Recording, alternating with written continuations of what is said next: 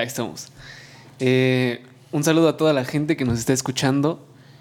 Eh, primero que nada, el día de hoy, este es un nuevo formato que estamos estrenando en este podcast, La Nostra. Y no se encuentra Adrián tampoco, porque pues de eso se trata el nuevo formato. Pero bueno, hoy se encuentra con nosotros nuestro queridísimo y su queridísimo igual, supongo amigo Héctor Alfaro Mellado. Les mando un saludo acá. ¿Cómo, ¿Cómo te encuentras el día de hoy? Bien, bien, muy bien. Aquí, mira, gracias, gracias por la invitación. Eh, disfrutando de, estos nuevos aires, grabando aquí con ustedes. Este, pues es bastante chido, ¿no? Que, que, se haga la invitación. Que me inviten a participar, cabrón. la gente que se está preguntando quién es Héctor Alfaro Mellado, bueno, como saben, este todavía es un podcast muy, ¿cómo decirlo? Este, local, muy tulancinguense. Mucha gente todavía no escucha de fuera. Y Héctor Alfaro Mellado, ah, para mí, para cómo lo conocí, fue mi profesor de fotografía hace dos años más o menos en la escuela de artes. Entonces, pues yo, bueno, yo lo conocí así, pero mucha gente lo conoce por sus trabajos fotográficos y pues por un buen de cosas que, he estado haciendo estos últimos años este, aquí en Tulancingo y no solo en Tulancingo, sino en un buen de partes de, de, todo, de todo el país, que era lo que me decías antes de, de empezar. Pues este en, diferentes lugares, ¿no? he vivido en Puebla un rato, el DF, he andado pues, igual por Guadalajara, este, y Estados Unidos, Canadá ah, incluso también. Pero en Estados Unidos en, viví en varias partes, bueno, empezando desde Tempe, Arizona, Chicago, un rato ahí y posteriormente en, en Oregon, donde pues hice de todo, ¿no? Como, todo mexicano en el gabacho, pues desde mesero, cocinero eh, y le entré a la construcción un poco más adelante, ya con, cuando teníamos el inglés más perfeccionado todavía.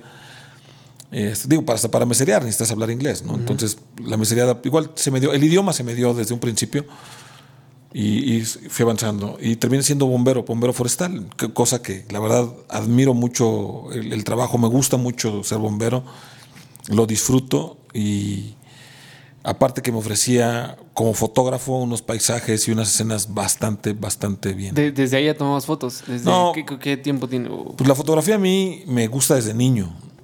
Siempre me sentí atraído por la fotografía, incluso por, por la fotografía que veía yo en películas.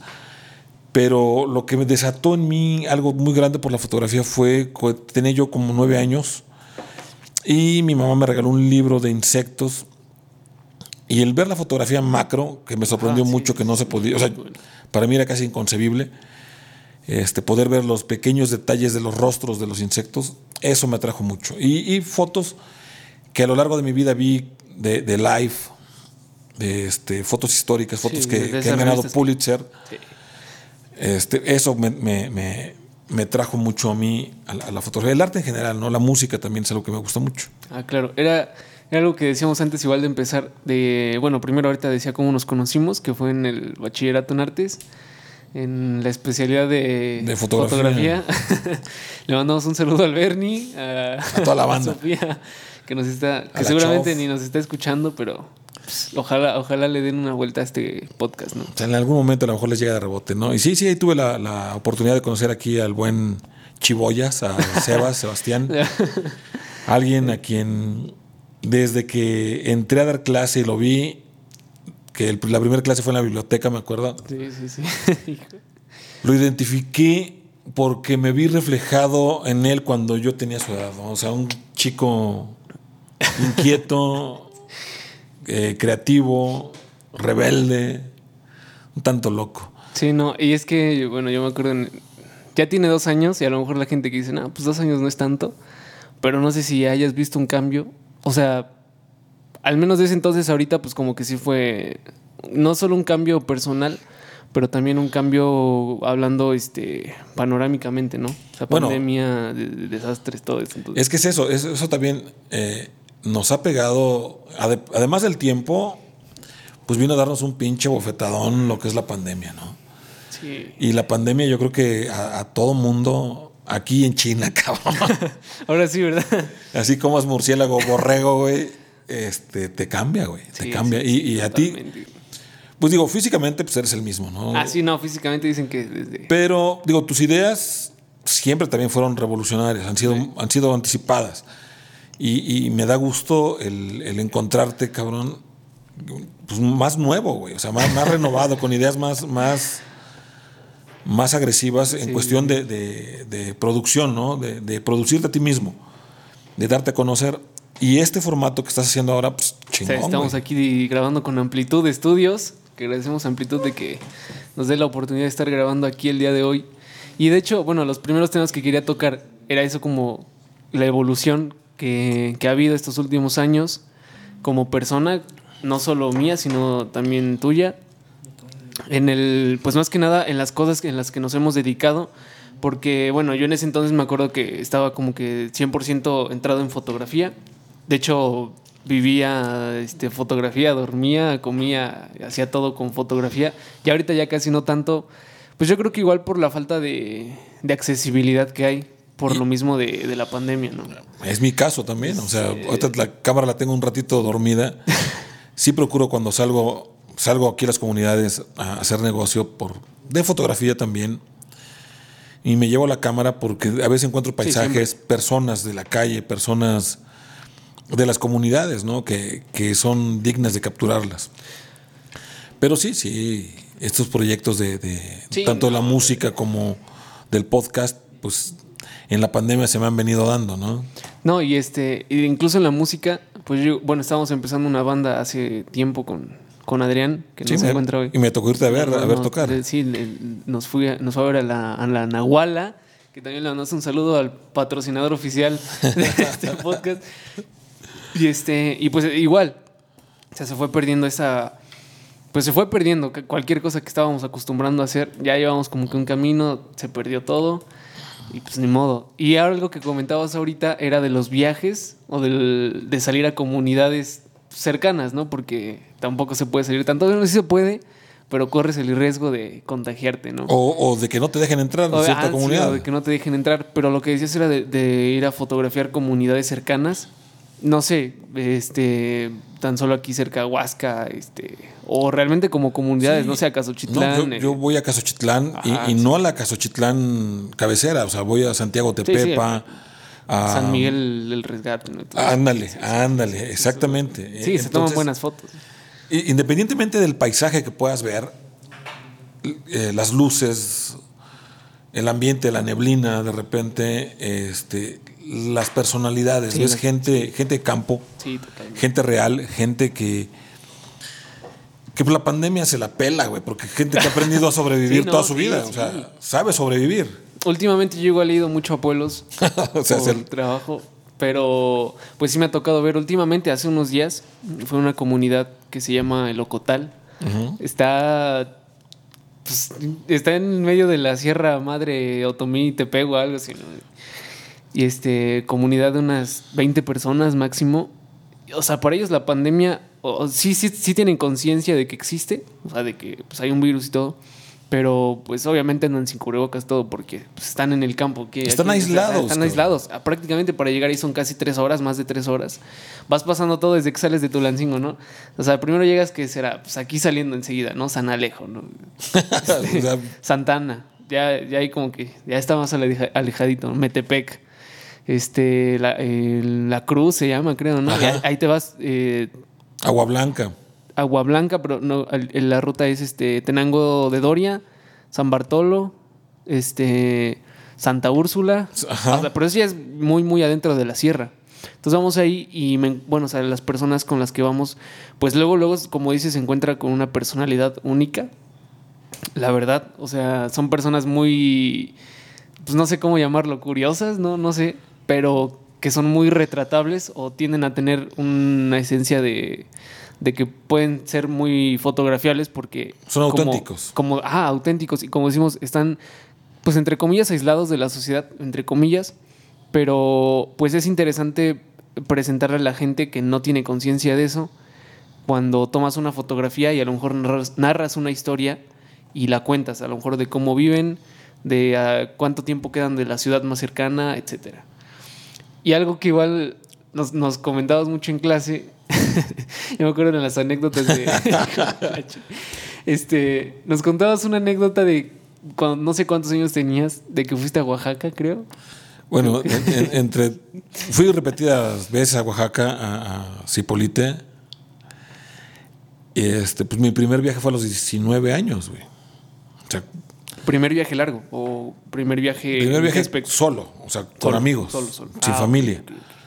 O sea, mi primer viaje largo con familia, pues yo creo que lo hice desde muy chico, ¿no? A Salina Cruz, Oaxaca. Chico, chico, me refiero, lo usaba pañales, ¿no? Ah, ok, ajá. Pero de ahí en fuera, pues siempre, cada año mi familia siempre fue muy pata de perro, como se conoce en el argot.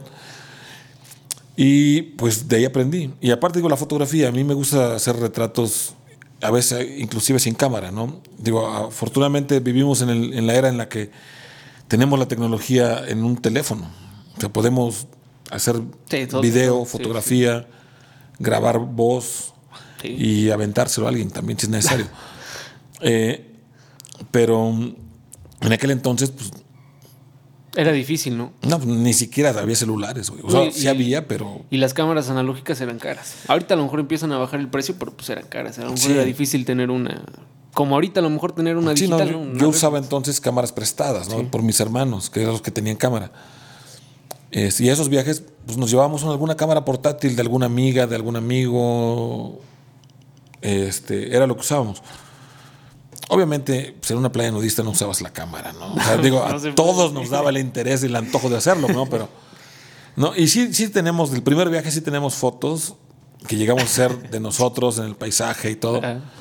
Algo, no artístico, pero también algo... Pues fotos del recuerdo, ¿no? sí, no, tampoco algo morboso, ¿no? Algo quizá chusco, ¿no? Donde les comentaba incluso mi propia familia, en esas fotos traía el cabello largo, era yo muy delgado, pesaba yo 71 kilos. Y este y tanto sol, pues estaba yo negro, cabrón. Entonces les digo que era yo Mowgli. o sea, imagínate, una foto donde estoy en medio de la nada. se ve la arena, las rocas, playa, y no hay nada más. Y voy caminando desnudo, pues era Mowgli, Mowgli, el, del libro de la selva. Este, y así. Y esos viajes, por ejemplo, decía Marco Polo, los viajes ilustran, ¿no? Entonces los viajes que he hecho toda la vida, pues me enseñaron a conocer a mucha gente, aprender de otras culturas, gente que tiene otra, otra mentalidad, otra cultura, gente que, por ejemplo, la gente que viene de Europa, pues piensa muy diferente en cuestión de diferentes tópicos ah, claro, a, los latinos, al mexicano per se. Pero te puede aportar algo que puedes incluirlo en, tu vida, ¿no? Como, como la experiencia de viajar, como el aprender a, ahorrar para viajar, el a lo mejor ser menos improvisado como somos los mexicanos, digo, es algo que yo no he cambiado porque también parte de la, de la satisfacción como persona es, no todo lo puedes planear, cabrón. Eso sí es cierto. O sea, hay cosas que salen súper bien y son gratis y, son de una ocurrencia, ¿no?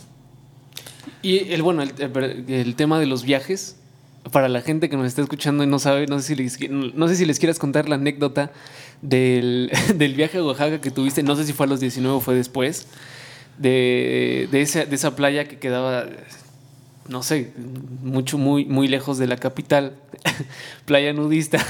Sí, sí. Que no sé qué pasó en el viaje, que pues, no sé si, si, lo, si, lo, quieras contar.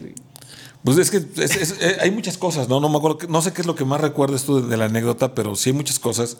Desde llegar a Oaxaca, convivir con gente que nos que conocimos ahí misma de aquí de, de la región, que nos invitó un mezcal que nos invitó a comer.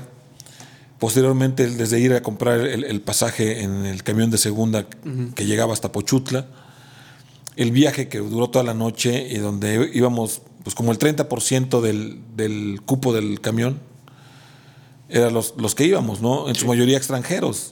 O sea, los únicos mexicanos que podías ver éramos cuatro amigos que íbamos viajando, ¿no? Y te iba a decir de piel morena, pero ni eso, ¿no? Dos de mis amigos son güeros. sí, era lo que, lo, que, nos decías, ¿no? Que, que, había mucho turista de Europa. Bastante. también este, norteamericanos, estadounidenses, pero que, que, nos comentabas que incluso en esas playas como más alejadas, el turismo predomina en la gente europea, ¿no? Sí. O, de, pues, simplemente de otros lados. De hecho, de hecho, esa vez, el tiempo que estuvimos,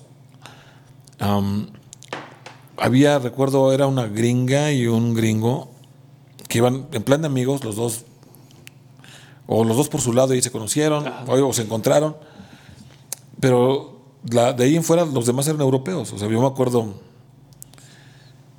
alemanes, um, finlandeses, suecos, noruegos, una española, um, la gente de Europa, esencialmente de Europa. De hecho, ahí en Chipolite hay un, o, más bien en Puerto, en Puerto Escondido, no, en... Ah, se me fue el nombre. este...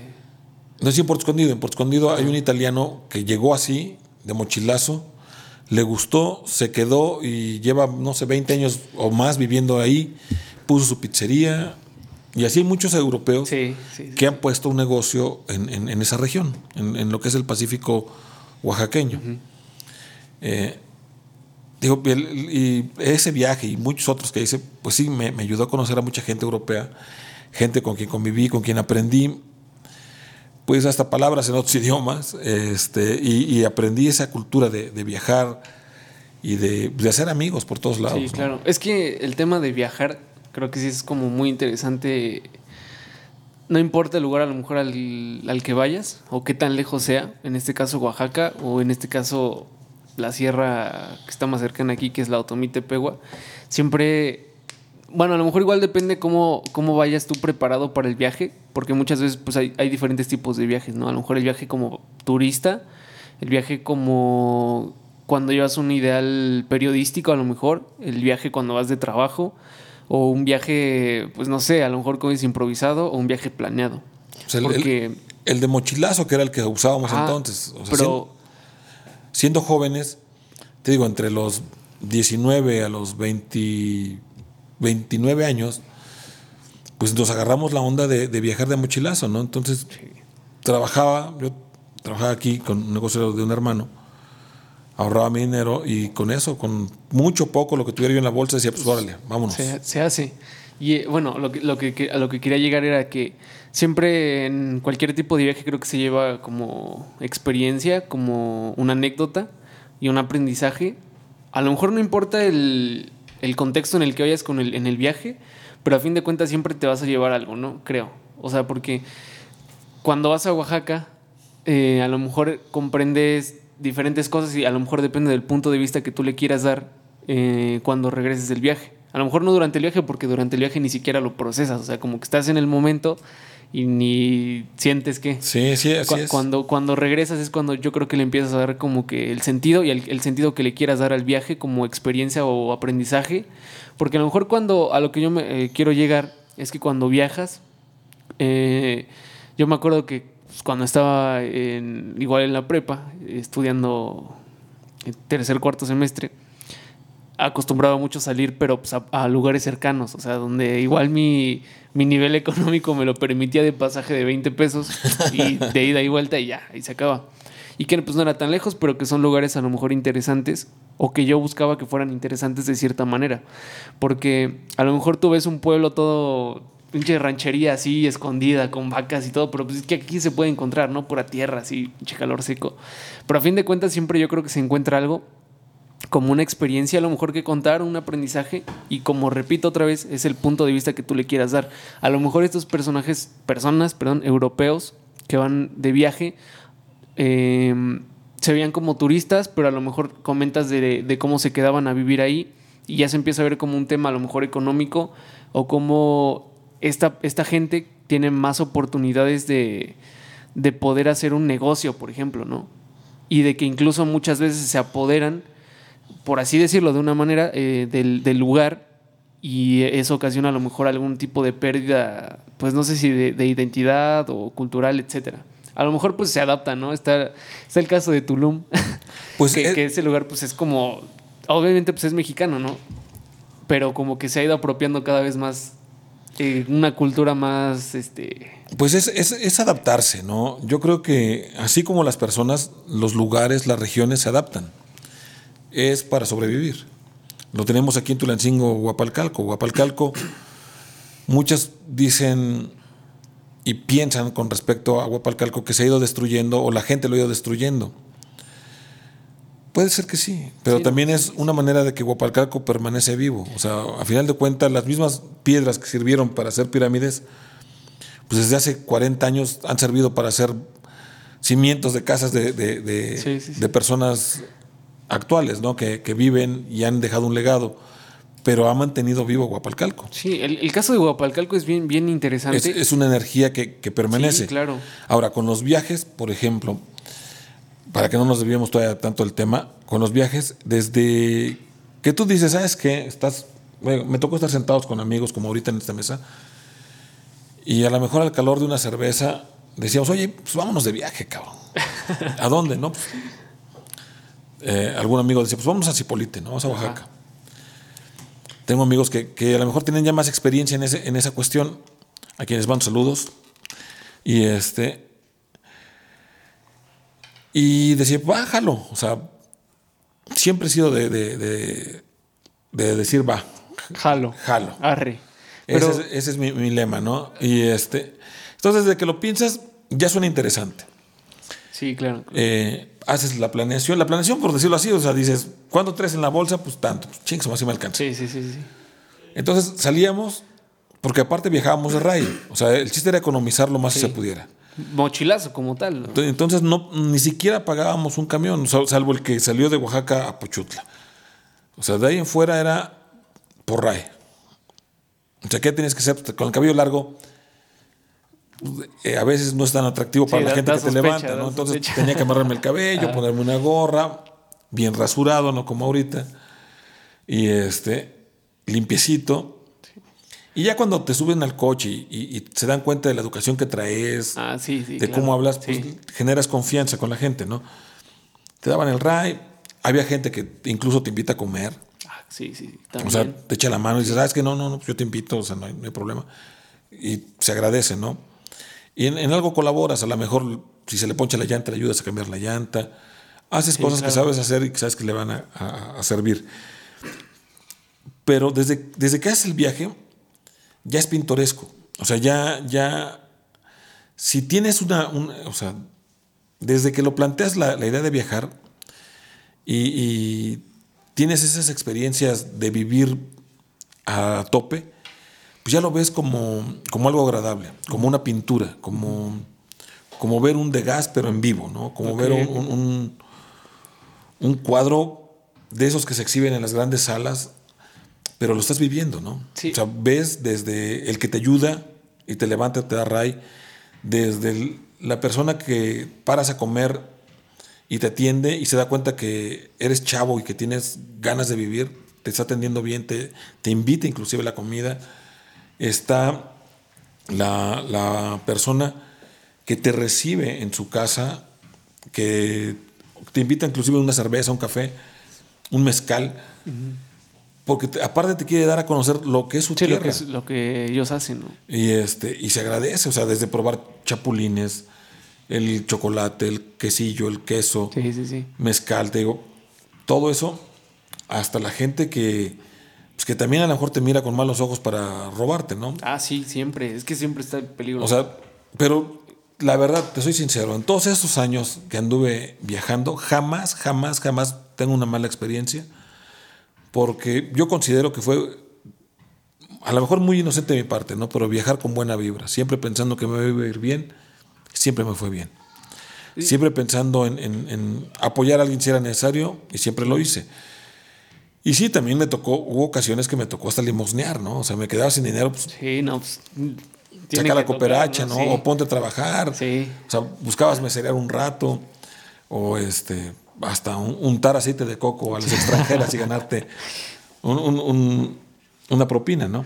Y bueno, como dices, el, tema de los viajes, o sea, el, empieza desde que lo estás planeando a lo mejor, pero yo creo que, o sea, sí, sí, sí empieza desde que lo estás planeando el viaje como tal, pero como que tiene más eh, importancia o más significado cuando lo empiezas a hacer, ¿no? O sea, cuando ya estás partiendo del, del punto de, pues ahora sí, de partida, ¿no? O sea, como que ya es cuando realmente pues eh, empieza el viaje. Y algo, bueno, un tema que me regresa un poco era el de Huapalcalco, que comentabas hace rato para la gente que igual no es de Tulancingo, nos está escuchando. Huapalcalco es una zona arqueológica que, entre comillas, pues está abandonada. hay una pirámide pues muy antigua, porque Quitulancingo era un paso, pues por así decirlo, bueno, es, un paso natural todavía, del Golfo al centro. Eh, pero pues antes también lo era, del, del, Golfo al centro. Entonces siempre ha sido como que un paso intermedio de descanso, de comercio, etcétera. Sí, también. Pero Guapalcalco actualmente pues está abandonado. Bueno, sí, sí está abandonado, la verdad. No, no hay como tal un apoyo. Ni un rescate. Sí, ni un rescate, porque incluso la pirámide que está, pues es muy pequeña, pero en comparación con lo que realmente es, pues es este. Pues lo que se ha enterrado y lo que le han quitado, ¿no? Y que hay muchas más pirámides por ahí. Y este. Y es, es que es muy interesante hablar de Guapalcalco, porque, como decías, es, eh, no ha perdido como la esencia de, es ese lugar. Es la magia de Guapalcalco. Yo recuerdo que hace años eh, eh, acostumbraba a ir mucho a ese lugar y para la gente que es de aquí de Tulancingo y nunca ha ido, les recomiendo que vaya. Pero, pues, no, no creo que no haya ido, pero cuando llegas ahí, como que incluso se siente otra, pues no sé cómo decirlo, energía, vibra, que cuando llegas, pues no sé, o sea, yo, yo cuando llego, es como que, mm, como si entraras a otro mundo, a un portal, por así decirlo, porque, o sea, incluso abajo hay unas casas, es como una comunidad, una colonia que se llama Guapalcalco, pero cuando vas subiendo y ya pasas como que el la, esa mini bardita que hay de piedras, como que se siente la diferencia, ¿no?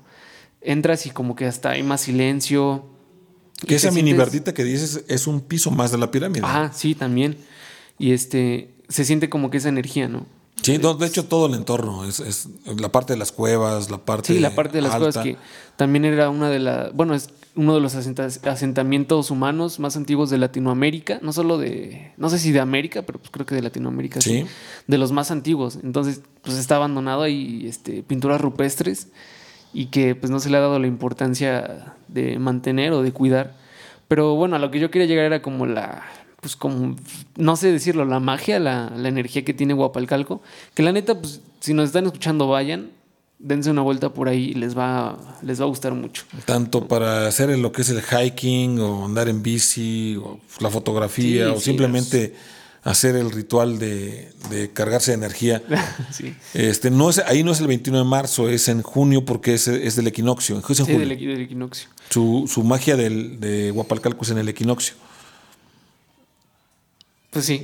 Sí, equinoccio, sí, no, solsticio, ¿no? Eh, no, no, solsticio. no recuerdo bien. Sí, solsticio de verano es cuando es la magia, en el solsticio, no es de equinoccio. Que, ahorita pues está pausado ese como ritual, ese evento que había.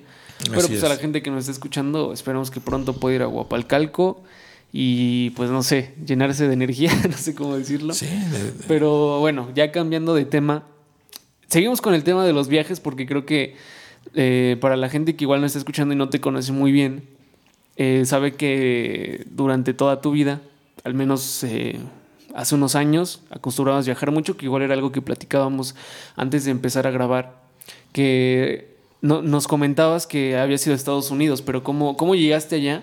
¿Fue, ¿Fue de manera legal, ilegal, así mojado? ¿O cómo, cómo fue que llegaste ahí, trabajaste? Pues en, en el, ¿qué fue? En el 95 empecé a hacer muchos viajes aquí dentro del país. Este, un amigo mío que quiero mucho, el conocidísimo Petty, él ya había, se había ido a Estados Unidos, incluso se fue, anduvo en Europa mochileando, regresó y, este, y, tenemos una amistad muy grande, ¿no? Y nos y compatibilizamos mucho. Y un día me dijo, oye, este, pues, ¿por qué no nos vamos a, Estados Unidos? Y dije, va, bájalo, ¿no? O sea, tenía yo en ese momento las condiciones ideales para irme. Le dije, ¿sabes que no tengo visa? Pero déjame tramitarla. Aunque yo tenía mis dudas, ¿no? Al respecto, ¿no? Sí. Y, fuimos a, la embajada a tramitar la visa, iba yo con otro amigo. La verdad, yo iba yo un poco desconfiado, porque ya sabes, ¿no? Te ven prieto y, y dicen, no, pues este cabrón. Y la mayoría de mis amigos son güeros, cabrón. Entonces yo dije, pues esos güeyes no tienen pedo, ¿no? Fuimos y la verdad, este, pues la visa me la dieron de volada, cabrón. Es que te ven sexy y dicen, huevo. Este, no, no, pues, no sé, no sé, es, la suerte, ¿no? Llegué, hice mi trámite, este, platiqué con un cónsul, me entrevistó, bam, bam, bam, pero fue muy breve, muy, muy breve. O sea, vio mis papeles. Ya había llevado yo muy poca documentación. Le dije, voy como estudiante de universidad, estudio diseño gráfico y este, mi hermano que trabaja en Telmex me está patrocinando el viaje. Ah, ok, pum, pum, pum. Espera que te llamen. Pum. Fue todo el show. Me llaman, o sea, me llaman ahí mismo en la sala y este, me presento ahí a, una, a un escritorio y me entregan mi visa. Y que fue al mes, pélate, ¿no?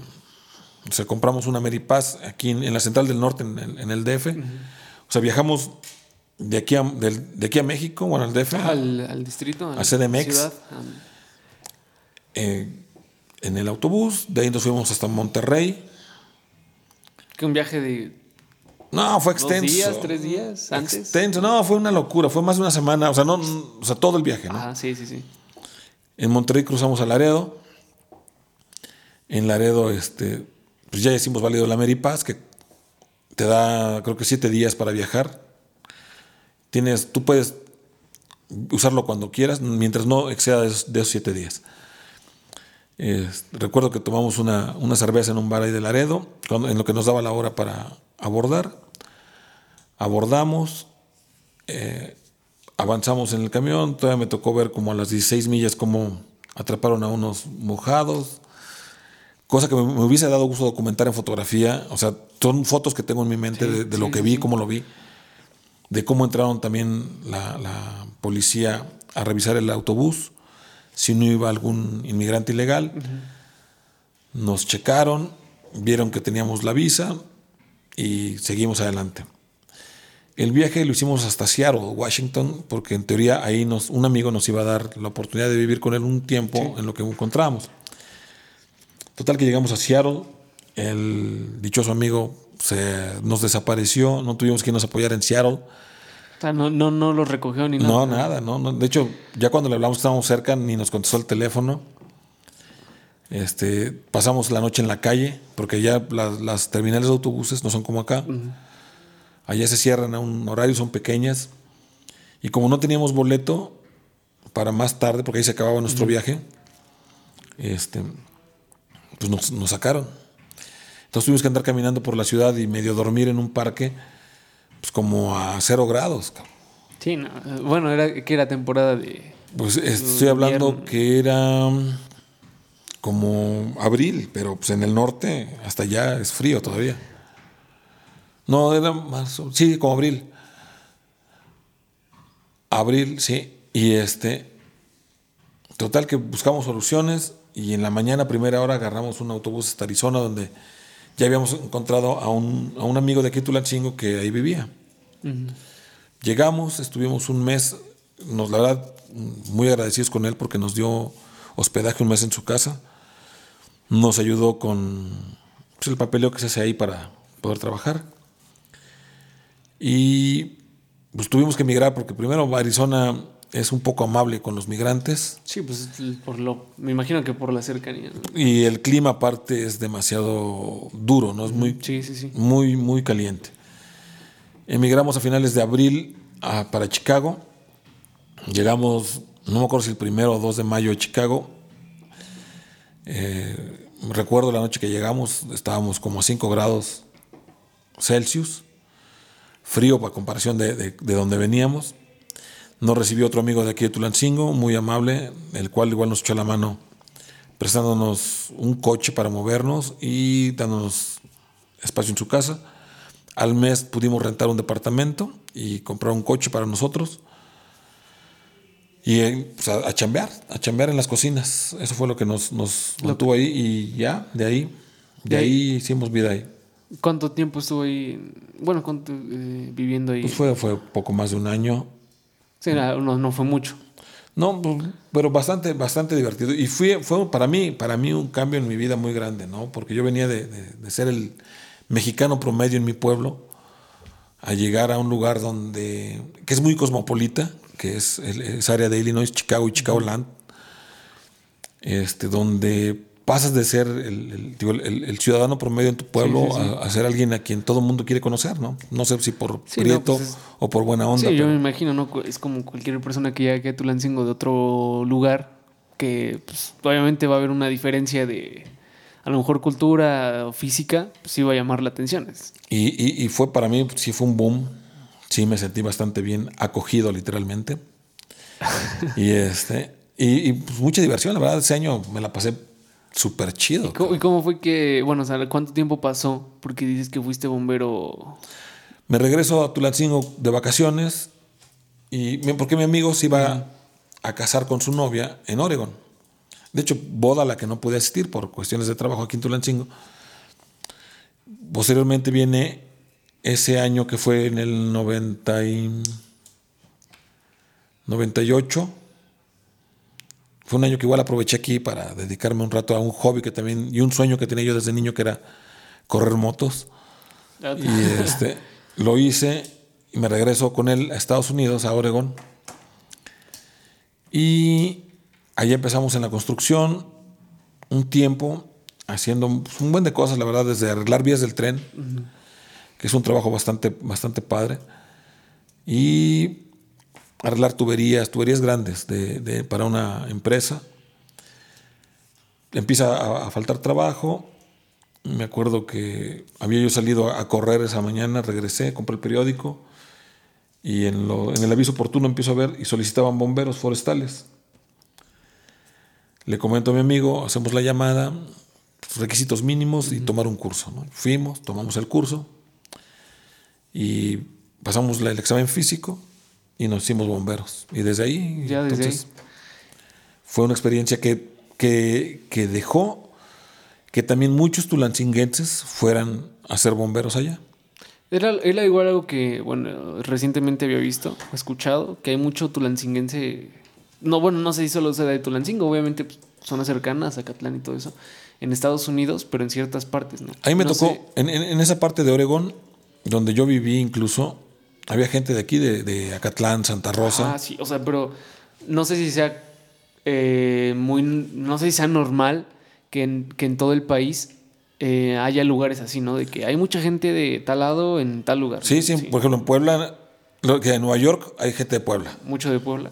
En, este, en Virginia hay, por ejemplo, gente de Oaxaca. Y así. Sí, sí, sí. En Chicago hay gente de todos lados. O sea, yo en Chicago conocí, o sea, de todos, todos lados. Y entonces fíjate que estaba muy curioso porque la gente en Chicago, los mexicanos, había división. O sea, no, que los de Durango no quieren a los de Hidalgo, que los oaxaqueños no quieren a nadie y así. Y se me hizo raro. Y, cuando empecé a trabajar en, las cocinas, hablé con un cuate de Durango, el, el famoso Cochi ¿El cochiloco? No, el coche, sí le decía Sí, por, por, coche, porque estaba este, gordito y chapeado, muy güero. Él, él decía, no, no, conozco su historia bien, pero él siempre nos dijo que su papá entonces era el secretario de Educación Pública del Estado de Durango. Y este, pero él estaba peleado con su papá y por eso había migrado. Ajá. Yo les dije, oigan, cabrones, o sea, ¿por qué, ¿por qué tanta división? ¿Por qué tanto pleito? Somos mexicanos, sí, ¿no? Sí, sí, sí. O sea, un chino llega y, lo reciben los chinos, un vietnamita, un italiano, y, se echan la mano entre ellos. Le digo, somos mexicanos, vamos a echarnos todos. O sea, a mí no me importa, le digo, si el de Oaxaca mm, a lo mejor no tuvo la oportunidad de ir a la secundaria, ¿no? Pero pues al final de cuentas es mi paisano, porque había gente que, que, no es por porque no quisieran, cabrón, no tuvieron la oportunidad de ir a la secundaria o a la prepa o a la universidad. Y este, y ahí mismo en el restaurante había un chico de, del DF, él médico, médico titulado, y estaba trabajando como cocinero porque estaba juntando para su consultorio. Imagino que ganaba más que siendo doctor. Claro, claro, o sea, por supuesto. Chale. Este, entonces había de todo, había un cuate de Acapulco, muy buena onda, que pues, allá en Acapulco era lanchero y la hacía de pescador y todo, y aquí, aquí pues era un buen cocinero que tenía estatus, cabrón. Y así todos, todos, todos. Y hacíamos un equipo muy grande, ¿no? Y a partir de ahí, y no, digo, no lo digo por mí, ¿no? Yo creo que todos los mexicanos aprendimos a llevarnos bien entre mexicanos y nos echamos la mano de veras cañón en el trabajo, tanto que nuestra área de trabajo siempre al 100%, ¿no? O sea, el, dueño del restaurante estaba feliz porque le dejábamos muy buenas ganancias, o sea, llegábamos a tapar a los meseros de trabajo, o sea, nos llegaban los tickets que salen en la impresora. La política de ese restaurante te decía que cualquier, cualquier platillo, el, que fuera ensalada, una entrada o un platillo fuerte, no más de cuatro minutos. Y por eso cuando voy aquí al colonial digo, no puede ser. O sea, de, platillos de una hora, ¿no? una ensalada y te tardaron 20 minutos, cabrón. No, y este, es que sí es algo muy interesante lo que, lo que dices de, de cómo los mexicanos como que no nos ayudamos entre nosotros. Y de hecho ya creo que habíamos hablado de esto en un capítulo con Adrián. Y ah, bueno, no sabíamos esta, bueno, yo al menos no sabía como que esta parte de que en otro lado del mundo, pues por así decirlo, en este caso Estados Unidos, que la gente de diferentes estados, pues como que hay una rivalidad, ¿no? Cuando pues no la tendría que haber. Y pues sí es un poco curioso, ¿no? ver cómo gente de, diferentes estados en otro país pues no, no se puedan apoyar o que haya una... Ahí mismo en Chicago, por ejemplo, en otro restaurante que trabajé, un restaurante italiano de italianos. Digamos que los el jefe de la cocina es un oaxaqueño. Bueno, entonces era un oaxaqueño. Y ahí trabajaban dos de sus hermanos con él en la misma línea. O sea, él les, les echó la mano y los puso a trabajar. Cuando yo entré ahí, Dos días a la semana yo lavaba platos y los demás días era yo ayudante del pizzero. El pizzero, igual mexicano, este, mi amigo también, mi super brother, me echó la mano, me enseñó todo, todo lo que había que saber de la pizzería. Y al mes él renuncia porque no quisieron subir el sueldo y me quedo yo a cargo de la pizzería. Entonces al dueño o al, manager, al gerente, sobrino del dueño, le, le pesaba esa parte, ¿no? Cuando se da cuenta que yo sabía hacer todo pues me da carta abierta. Y al, paisano, al oaxaqueño, eso le, pegó mucho. O sea, le dolió mucho que yo fuera el, jefe de, la pizzería. Y le dolía más el hecho que yo podía hablar inglés y español también. Y que obviamente hablaba un español mejor que él, que él, él cabrón. pero no, no, es, por ser culero, pero me cagan los, oaxaqueños, dices. No, no, no, no, O sea, yo, es más, yo, yo trataba de hacer de veras con él buena, buena vibra, pero él no le echaba ganas, cabrón. Y este. Ahí un día sí hablé con él, le dije, oye, pues, ¿cuál es tu problema? ¿No? O sea, yo no vengo a echarte competencia, ¿no? O sea, si. Le dije, ¿cuántos años llevas aquí? Y llevaba 17 años. Le digo, en 17 años no hablas inglés, cabrón. Digo, o sea, está cabrón, güey. Sí, sí. O sea, date la oportunidad. Digo, yo. cuando llegué a Chicago y, entré a trabajar ahí, llevaba yo dos meses. Digo, yo en dos meses ya lo hablo, güey. Sí, sí. O sea, pero pues dejé de ver Telemundo, güey. Dejé de ver. o sea, te adaptaste como al. Pues, pues realmente como al, al, lugar, ¿no? Pues desde que llegué, yo me acuerdo que, mi amigo me dijo, oye, si quieres te acompaño a tu entrevista de trabajo. Le dije, no, déjame solo, güey. Yo tengo que poder. Sí, es que creo que cuando uno va este, sin. ¿Cómo decirlo? Era lo que decías hace rato de la improvisación. De cómo los mexicanos improvisamos mucho y en este caso a lo mejor no cuenta como improvisación o es algo parecido como aventarte, ¿no? Por así decirlo. El no pensarlo tanto y hacerlo a veces te ayuda mucho a lograr cosas que si las piensas demasiado, por estarlas pensando mucho tiempo, no las haces o no salen a lo mejor de tanto pensarlo, pues yo creo que creas muchas expectativas de cómo puede salir.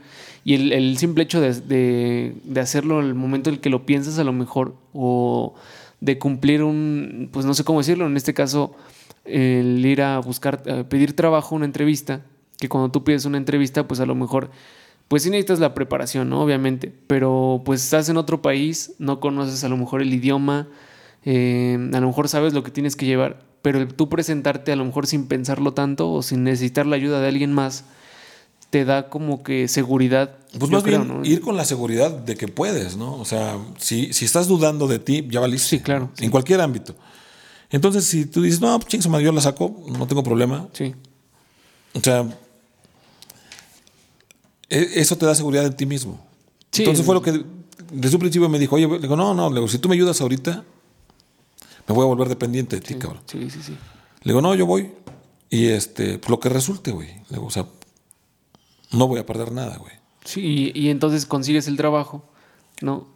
Pero pues es, como la importancia de tener la confianza, seguridad, yo creo. Y es, salir de, tu zona de ah, confort. Sí, obviamente. Pero pues es que, o sea, hay gente que a lo mejor no lo hace, obviamente por el miedo, por decirlo así, salir de tu zona de confort. otro café porque me dio de, de tu zona de confort y este y pues como que aventarte por es que es como bueno como yo lo digo no aventarte es como las personas que no saben nadar y que pues, luego las avientan así para que, para que el instinto les diga cómo hacerlo. Pero así es muchas este veces. O sea, mira, cuando, cuando dejamos de trabajar en, en el restaurante, El restaurante es, es bonito. La verdad, trabajar en, en una cocina es bonito. Trabajar como mesero es bonito también.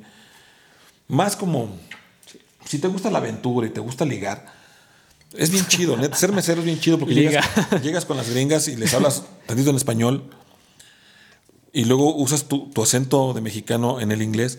Les gusta, ¿no? Entonces, independientemente de que les guste y que tú les gustes a ellas, pues tú estás vendiendo un producto. Y tienes que venderles bien lo que tú vendes, porque de eso depende, además de tu sueldo, tu propina. Sí. Entonces, los gringos están acostumbrados a dar el 15 de propina, o sea, no menos. Entonces, si tú tienes bien a esas mesas que te tocan, vas a recibir buena propina. Si como busboy, que es un garrotero, en un fin de semana, por día, a veces llegamos a sacar 200 dólares como garrotero. Como mesero, lo sí, duplicas mucho más. de Sí, 400 claro. a 500 dólares de puras propinas. Dime si no va a ser conveniente saber vender tu imagen, ¿no? Sí, O sea, sí. No, pues tienes que aprender a. Ahora, en ese entonces ¿no? estaba el boom, hacia el boom latino de Ricky Martin. Acababa de reventar en el Ah. mercado. Entonces Ricky Martin con la de She Banks y Shake You Bomb y cosas así, a- había pegado. She Banks, She Banks. you know. Este, Enrique Iglesias con, creo que bailamos, no me acuerdo qué otra. Y Shakira empezaba. Entonces, ven eso y te ven latino. Sí, eres, sí. O sea, eres un que producto atención. que vende. Sí. Entonces, si tú no te sabes explotar a ti mismo esa parte, pues, güey. Sí, no, no. Tienes que aprovechar. Ahora, si eres de Tulancingo, pues sabes vender, cabrón. O sea, sabes que el comercio es lo tuyo, ¿no? Sí, sí, sí. Bueno, cambiamos de giro y, y nos volvemos eh, constructores. Pues es diferente, ¿no? Entonces tienes que Sí. el, el patrón tiene que ver que eres bueno con las manos. Y, y se dio cuenta que éramos gente que nos gustaba ensuciarnos las manos y este, trabajar fuerte, trabajar duro. Era un trabajo pesado que a veces se volvía tedioso. Yo para, para no caer en el, en el tedio, o en el- yo lo veía como, como un deporte. Yo decía, si aguanto cargando el jackhammer todo el día, pues para mí va a ser, me va a ser de hombros Sí, más sí, fuertes, de espalda más fuerte. Sí. Entonces siempre lo vi así. Y, y era lo que vendíamos, ¿no? El- el hacer un buen trabajo y hacerlo bien. Entonces, luego nos decían, oye, ¿sabes usar la motosierra? Pues a lo mejor en mi vida había usado una motosierra, ¿no? Pero nunca dije que no a nada. O sea, con ver dije, ah, pues, sé cómo funciona. Digo, no, había entonces, empezaba lo que era este, el Internet ya como un mercado más amplio, y, pero no había Google, no existía Google, no podías googlear algo. para, ah, voy a ver un tutorial para ver. No, no había. Sí, sí, sí. O sea, era de hombres este pedo. O sea, sabes usar incluso un bobcat, que es un- un- una máquina, una pala mecánica, Mm. o un trascabo. Haz todo dije que sí, cabrón. Sí, sí, sí. Es, es que, bueno, la parte de los trabajos, que es como otro tema.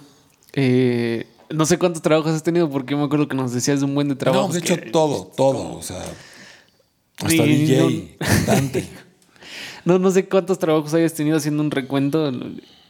No sé cuántos realmente. Pero el, el tema de los trabajos es algo, pues bien, bueno, es muy interesante.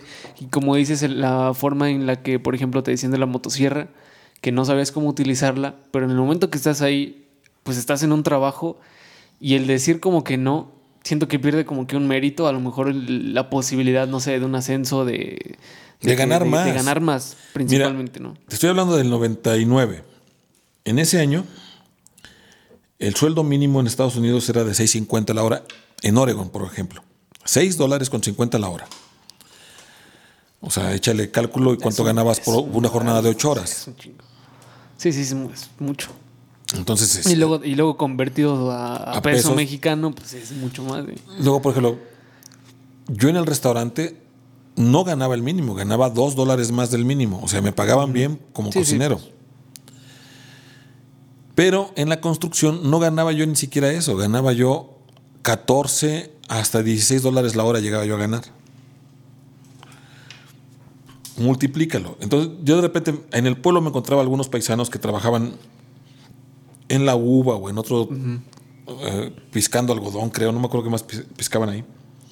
Y yo les preguntaba, oye, ¿cuánto ganas? Les, les pagaban un dólar menos del mínimo. O sea, ni siquiera era legal su paga. Sí, sí, sí. Vivían en cabañas de plástico en el rancho, no tenían día de descanso, jornadas de 12 horas. Madres. Y yo les decía, oye, paisanos, o sea, yo les doy clases de inglés, cabrón. O sea, gratis, no les cobro, los domingos vengan, o sea, No vayan a la iglesia, vengan conmigo, yo soy su Dios. no, este, yo les daba clases, o sea, yo les me ofrecía, o sea, sin cobrarles. Sí, sí, sí. Pues no querían, cabrón. Híjole, es que eh, está muy difícil hablar del trabajo. Es una comparativa muy grande el hablar de un trabajo en Estados Unidos y en el trabajo en México. Porque al menos aquí en México, al menos Tulancingo a lo mejor, pero yo creo que la mayoría, casi en todo México, pues el trabajo, la verdad, es muy mal pagado el trabajador como tal tiene un, en su mayoría de veces, pues, ¿cómo decirlo? Un ambiente laboral, un pago muy bajo, creo que es el más bajo de Latinoamérica. Es, el más bajo, el, el, de México es el más bajo de Latinoamérica y las condiciones en las que se le ofrece el trabajo en México pues es muy pobre. O sea, si, si a lo mejor como derechos de, de trabajador, pues como derecho obviamente pues el seguro tu seguro, tu, a lo mejor tu pensión, etcétera. Pues el 90% de los trabajos, al menos aquí en Tulancingo, no te lo va a dar. Y te va a pagar 900 pesos a la semana por de hecho, 10 horas que trabajas. Cuando yo les decía y les daba la explicación a estos paisanos, me decían, mira paisano, yo gano más aquí que en México, trabajo menos, tengo toda la herramienta que debe ser, y me canso menos. Dice, de aquí saco para mandar a mi tía. Le digo, güey, pero puedes pues, sacar más. Sí, y es que yo creo que ya se esta mentalidad de. No, no podría. Eh, ¿Cómo decirte? Estoy acostumbrado a ganar poco, a no tener ningún sueldo, pero están allá. Y es su zona de confort. Dicen, mira, trabajo en lo que sé hacer, o sea, no tengo que aprender algo nuevo. güey, o sea, aprende, aprende un idioma que es fácil y vas a ganar más. Sí, ganas más, pero era lo que, pues a lo, que queremos llegar, ¿no? De que ganas más, pero estás acostumbrado a tu ambiente, a tu, pues no, es mediocridad, yo creo que de la gente que trabaja, pero de la gente que paga sí, el no dar todas las prestaciones, etcétera, y no pagar bien las horas como son, que cuando llegas a otro país te pagan mucho menos, a lo mejor de lo que te tienen que pagar en ese país, pero pues estás conforme porque a fin de cuentas te están pagando. Y te están tratando mejor. Y a lo mejor, ajá, un poco mejor pero que realmente pues esto de salir de tu zona de confort pues te da la libertad de ganar un poco más. Bueno, no la libertad, pero la posibilidad de ganar un poco más. Sí. Y era lo que, lo que decíamos de salir de la zona de confort, del, del aventarte o realmente querer hacerlo. Igual, no sé si sea la edad que, que se va poniendo con la edad, estas ganas de querer pues experimentar o salir o, o hacer algo diferente porque te conformas o empiezas como a tener menos expectativas de lo que puedes hacer de tu vida. Creo que no, la, edad no es un límite. sí, no, he visto a gente mucho más grande hacer cosas que... O sea, el límite está en, la mente, ¿no? hay gente que dice, no, es que ya tengo hijos, está bien. Sí, sí, o sea, pues a lo mejor ya no vas a ser un rockero, cabrón, como tenías pensado a los 17 años. y, y, aparte, si no eres un buen músico, pues no vas a poder ni siquiera andar de gira. claro, sí, no. Pero si tienes el talento y tienes la ambición, pues lo que quieras lo puedes lograr, cabrón. O sea, sí, lo que es que, bueno, hablando ahora ya no solo de trabajo, sino como satisfacción personal. El hecho de hacer algo que tú hayas querido, a lo mejor como dices ahorita, el de querer ser pinche rockstar o algo así, este, creo que es, mucha gente lo, lo tiene, pues a lo mejor no lo logras como tal porque pues el 90% de las personas que yo creo que lo intentan no lo van a lograr pero que existe la satisfacción de que cuando lo haces o al menos lo intentas, ya te llena o te sientes mejor contigo, ¿no? Pero hay más, hay más apertura, mira. O sea, hablando del tema de Rockstar con, la música, antes era muy complicado porque es un, el mundo de la música es bien difícil. Bien difícil porque primero tienes que autodisciplinarte para aprender a tocar un instrumento. Uno o los que quieras para cantar. Y posteriormente tienes que autodisciplinar, porque hay gente que ya quiere ser rockstar antes de serlo, ¿no? Entonces, gente que quiere andar ya bien pedo y drogado. y, todavía ni siquiera han, tocado en la colonia, cabrón. en la Nahuala, le o sea, aquí a la Nahuala. O sea, tienes que poner los pies en la tierra. Sí, claro. Primero empieza a hacer las cosas bien y ya después te metes el dedo si quieres. es que, bueno, algo, al ya haberte cambiado de tema y como tema final, que, que es como la música que tenemos igual esta sección de música en el, en el podcast, que ahorita ya surge el tema otra vez. este, esta parte de, de querer serlo, de, querer ser, por así decirlo, rockstar, pero que mucha gente no, no tiene en mente, o la mayoría igual de las personas, que implica ser un músico como tal, incluso ser estudiante de música, que todavía es mucho más difícil, No, no solo ser un músico lírico, como le quieran decir. Este, el hecho ya de tener una disciplina, de aprender, es una de las carreras más largas, más difíciles y que la gente no, no le da como que el valor que realmente tiene. A lo mejor por el peso económico, yo creo principalmente porque pues no es algo que te vaya a dejar mucho dinero, depende de cómo lo hagas, pero también en el tema de querer ser un rockstar y de, no estar como mentalizado de todo el proceso que llegan las personas o los artistas para, para poder lograr empezar a que su música sea escuchada. Hay muchísimos casos de, pues bueno, yo, yo el caso que ahorita tengo más presente es el de Vanessa Zamora, de esta artista que empezó creo que por el 2016, 2015, no sé, que empezó con un álbum y escuché igual una entrevista que le preguntaban de que, qué opinaba de su primer álbum o de cómo ha ido evolucionando ella musicalmente y habla de que en su primer álbum pues tenía muchísimas expectativas de lo que podría pasar de eso, ¿no? De que como un álbum, a lo mejor tú sacar como tu música iba a pegar y te ibas a empezar a hacer famoso, etcétera. Cosa que no pasó así. y que dijo, pues aprendí a no tener una expectativa muy alta de lo que pueda llegar a pasar como músico, o a lo mejor no solo como músico, a lo mejor como escritor, etcétera. Y este, yo creo que eso es lo que, lo que está pasando ahorita, que las redes sociales te dan la posibilidad de, ¿cómo decirlo? De ascender Sí, de manera es más fácil que antes, porque digo, en el mundo de la música antes tenías que, que gustarle pues, a los que te escuchaban primero, que eran pues, tu familia, tu barrio, tu escuela. O sea, que tuvieras algo de punch. Ya, digamos, ser comercial dentro de tu región. Que te escuchara alguien inmerso en la música, o sea, un productor o un, un cazatalentos que dijera, este tiene el punch, pero tenías que basarte, o sea, tu, tu talento tenía que apegarse a los parámetros de medición de una persona. Y si él decía, no, pues este güey no, no, no, aunque tuvieras, ya te ya, él te cerraba las puertas. Actualmente eh, el, internet y toda esta onda de redes sociales, mira, seas bueno, seas malo, seas como seas. Puedes publicar tu música. Sí. Ya no va a haber alguien que te diga, no, esto sí, esto no tú subes, te agarras tu guitarra y te pones a tocar, a cantar. Un ejemplo es el podcast de La Nostra. Ah, fíjate. Entonces, o sea, tú lo subes y, va a haber alguien que, le guste, ¿no? Sí, siempre. Y va a haber alguien a quien tampoco le guste. O sea, pero si algo, si algo, de algo vamos a partir para querer ser rockstar primero, como novatos de rockstar, es dejar de ser poser. Sí, hay gente que se encarga de ser poser porque piensa que con la imagen ya tiene todo. No, la imagen sí es importante. Pero lo importante, o sea, lo que, te, lo que te da la mejor pose es tener el talento para hacer lo que haces.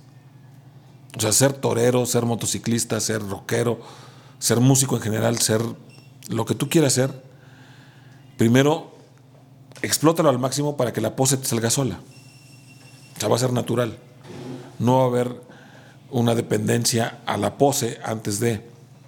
Sí cuántos, o sea, me tocó el boom a mí como adolescente cuando cambió de ser talento a ser imagen, ¿no? Entonces vimos, me tocó ver crecer gente o volverse estrellas que no tenían ningún talento más que estar sabrosa, güey.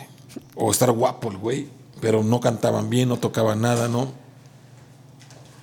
Entonces imagínate, ya es un desperdicio de tiempo y de recursos. Aquí sí no, no hay. Pues.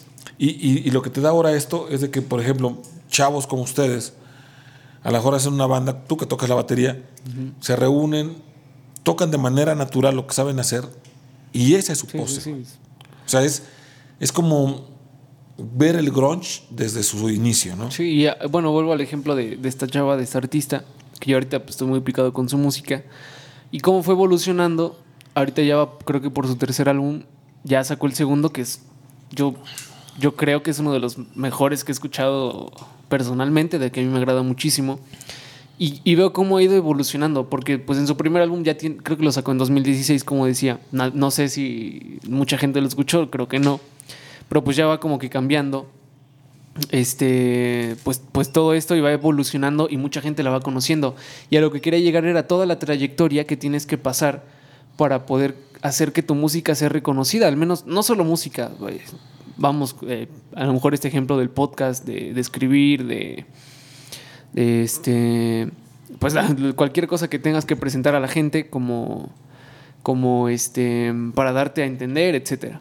Y en este caso de la música, como ella ha ido evolucionando y cada vez más gente la va pues reconociendo, o sea, como cada vez más gente va eh, encontrando su música y se va identificando con ella. Entonces yo creo que es un proceso muy largo. He, visto muchos artistas, pues desde mi punto de vista, ¿no? Como espectador, ver crecer desde mil seguidores hasta hits que ya han tenido, pues nacionales o al menos en el género. Pero bueno, o sea, principalmente pues era eso, como, cómo se han tardado, porque es un, yo creo que un trayecto de 10 años a lo mejor, incluso hasta más.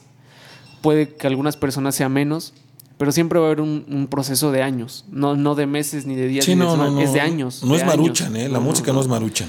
Entonces, pues, eh, bueno, principalmente era eso lo que, a lo que quería llegar. No sé si quieras agregar algo más, que ya estamos a punto de terminar aquí el capítulo. Y, pues bueno, pues, pues ya.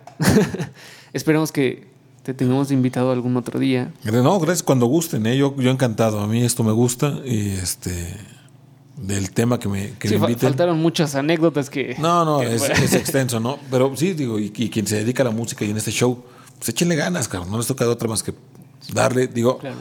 Vivimos, digo, la época en que... Vivimos en una sociedad. las redes sociales nos permiten exhibir nuestro producto, pero hay que tomar en cuenta que seguimos viviendo en un mundo muy comercial. O sea, y ya no es como antes, ¿no? Antes a lo mejor salió un éxito y márcame el, al, rockstar que quieras. Y, me refiero a rockstar a, cualquiera, ¿no? José José, por ejemplo, era un rockstar. Sí, pues bueno, por así decirlo de alguna manera, no, no solo decir rockstar en, el sentido de que la gente piensa que. Que tocaba rock, and roll. Ajá, y que se hizo famoso. O era rock. No, un rockstar es. es bueno, la pues personalidad avasallante, ¿no? Y que vive de tope a tope. O sea, entonces, José José para mí era un rockstar. claro. Entonces, o sea, el hecho es de que antes había un compositor y decía, bueno, yo hago una canción y, era un hit. Sí. No sé si falta talento actual en los compositores, pero ahora una canción la componen tres, cuatro, seis personas y se vuelve un éxito.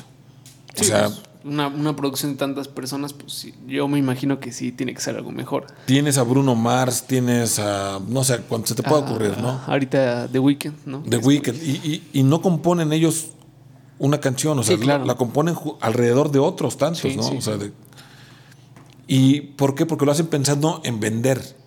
O sea, el producto que, te, que, escuchas está hecho para que te guste y para que venda. Para que quien la cante tenga la mayor cantidad de conciertos o cante en el Super Bowl o venda un buen de, por medio de. ya, reproducciones, ¿no? Sí, reproducciones. Ya, no hay. Bueno, sí hay venta. Ya, no hay venta de discos, ¿no? Pero sí hay reproducciones, ¿no? que les genera dinero y publicidad en, los medios. Entonces, de eso se trata todo, actualmente todo, ¿no? Ser, ser comercial, pero tampoco perder la esencia. Sí, claro. este producto, este producto del podcast, o sea, es un buen producto. Hay que generar. que está empezando a subir. El, contenido que la gente quiere escuchar. Y este y de ello aprovechar el talento que tenemos para venderlo. ¿no? sí, a fin de cuentas, pues va a resultar algo beneficiario, algo en contra, pero pues igual siempre va a ser así, creo que siempre ha sido así. A toda la gente que nos está escuchando, la, invitamos a compartir este capítulo, principalmente eh, los clips que van a estar saliendo en Instagram, en Facebook, y que estará próximamente en YouTube, en Spotify, pues ya lo estarán escuchando aquí, ¿no? si no, ¿cómo? Y pues aquí a seguir en Instagram a, nuestro invitado. No sé, no sé cómo estés en eh, Como Héctor Alfaro Mellado, Héctor.alfaro.mellado en Instagram. Y lo mismo me encuentran con nombre y apellidos en Facebook. Ahí van a encontrar algo de fotografía y de ocurrencias que tengo. este. Digo, ya no publico tanto como antes porque ya me cerraron dos veces mi cuenta de Facebook. Madre. O sea, las críticas, tanto políticas como sociales. Es igual es un tema muy. Calan muy cañón y suelo ser así. Sí. Me gusta ser directo y me gusta ser punzante. Así como me gusta halagar lo, lo, que, lo que me agrada, tanto como artístico o político, también soy picoso con lo demás. Este, yo los invito a que, pues, a que nos escuchen aquí con estos chicos. La Nostra. Aquí, la Nostra guion bajo podcast. La Nostra guion bajo podcast con el buen Chiboyas y su equipo. y que por favor, cabrones, algún patrocinador para ellos. Hay tanto, tanto mm, em, comercio aquí en Tulancingo que fácil, fácil podrían patrocinar los empresarios tulancinguenses De, de renombre y pueden conseguir algo, vamos, échenle ganitas. Pues agradecemos mucho a Amplitud por, por eh, prestarnos el espacio, el equipo y pues por hacer esto posible. Pero bueno, esperamos que haya una segunda parte de, de este capítulo, hablando de otros temas. Pero bueno, eso ha sido todo por hoy. Entonces los invitamos a seguirnos en Instagram, en Facebook y en Spotify. Pues muchas gracias por todo y... Al contrario. Pásensela muy chido y que sea una trilogía. Hasta luego. Chao.